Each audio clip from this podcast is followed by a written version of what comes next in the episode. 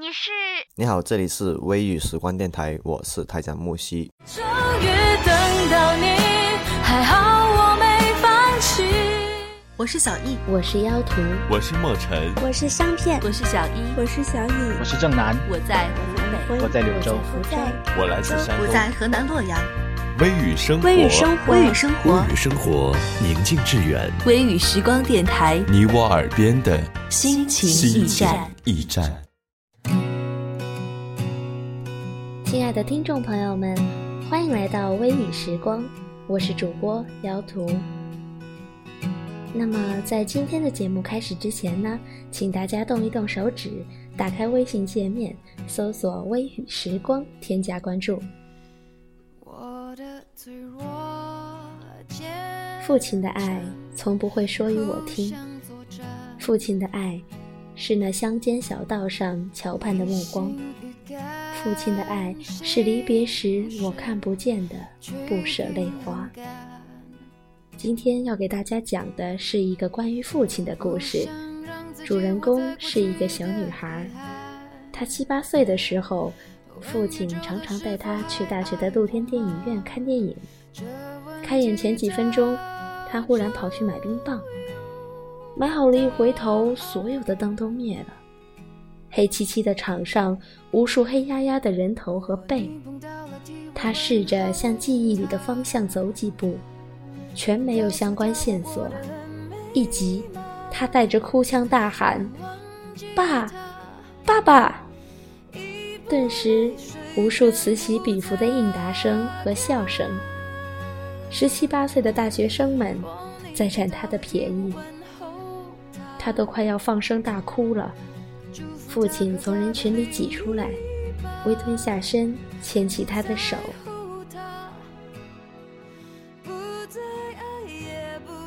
有段时间，他不大肯喊父亲。岁月成平。没有革命，也没有战争，青春的叛逆全投到身边挚爱的人身上。跟家里人说话，老有种气鼓鼓的味道，动不动还顶他们一两句。一次为了什么事儿，迫不得已要去父亲的办公室找他，脚步踩在木地板上，激起巨大的回声。他近身不敢动，有人过来问他找谁，他一时混乱不堪。我我我是该说我爸呢，还是父亲的名字呢？这就噎住了。有父亲的同事过来，是他该喊叔叔的，却死撑着面子当不曾看见。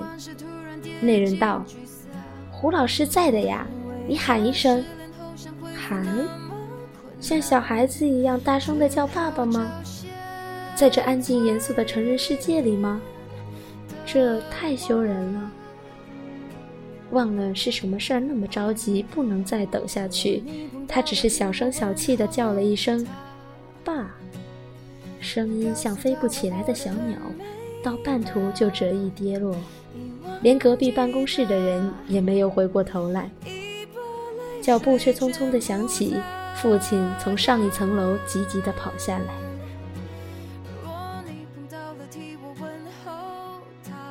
时光是冷酷的跷跷板，他一天一天的走向生命之巅，也就是父母缓慢的退场。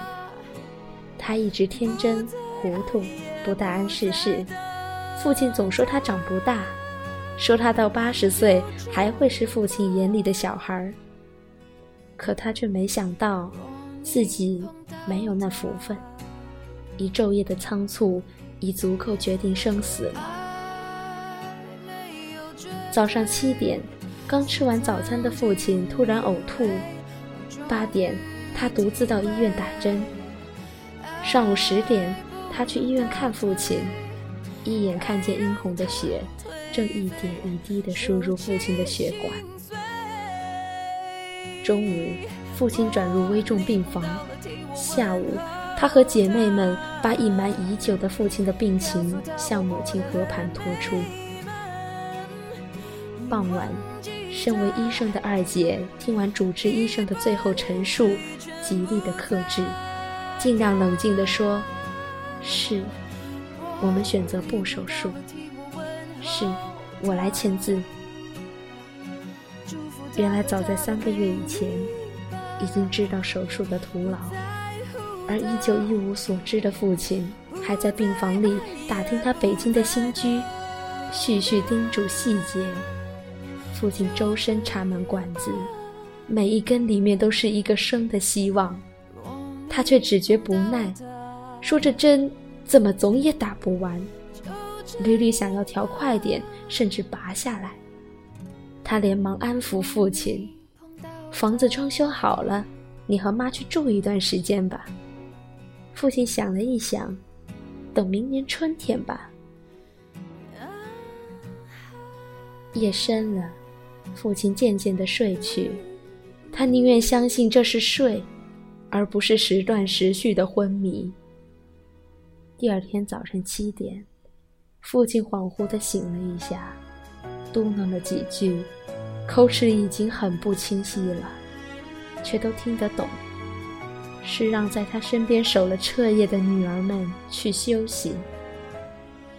八点，医生过来，喊父亲胡老师。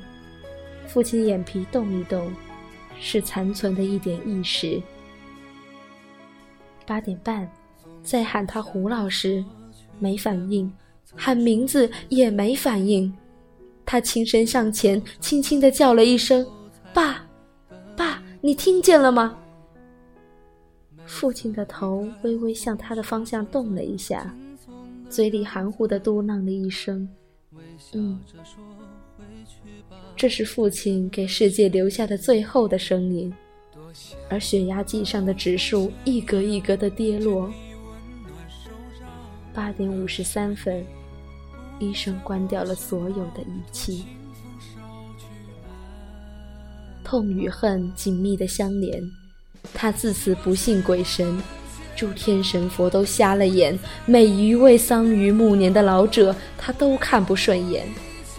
为什么人人都比父亲多了些时光？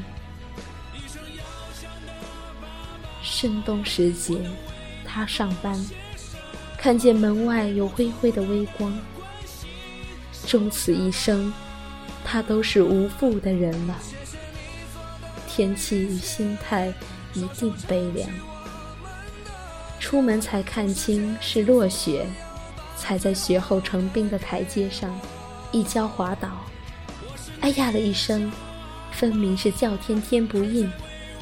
他却听见耳侧有低微的一声“嗯”，跟父亲临终前的那一声完全一样。又一次，在遥远地方的父亲回答了他的呼唤。刹那间，他跪倒在冰冷脏污的雪地里，泪如雨下。这一生，风来雨去，福里养外，他都会听见父亲最后那微弱的一应。他只做了父亲三十年的女儿，而父亲的疼爱与宠溺。却要长长久久的伴他一生。父亲的爱从不会说与我听，父亲的爱是那乡间小道上桥畔的目光，父亲的爱是离别时我看不见的不舍泪。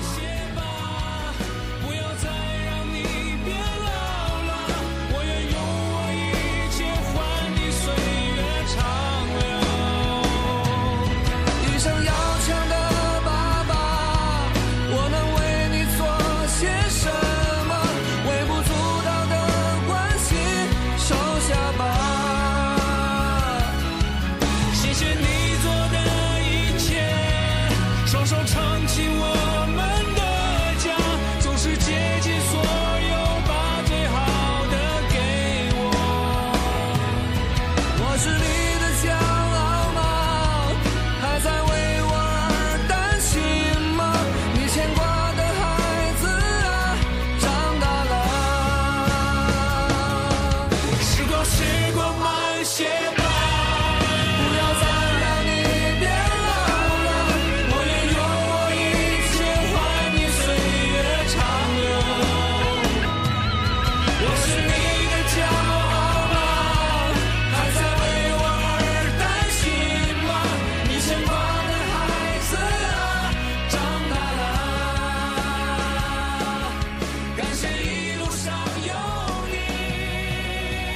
节目到这里就要结束了。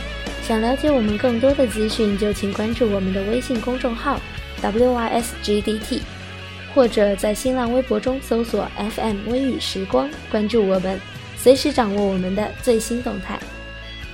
以上就是本期节目的全部内容，感谢大家的一路相伴，我是妖图，我们下期节目再见。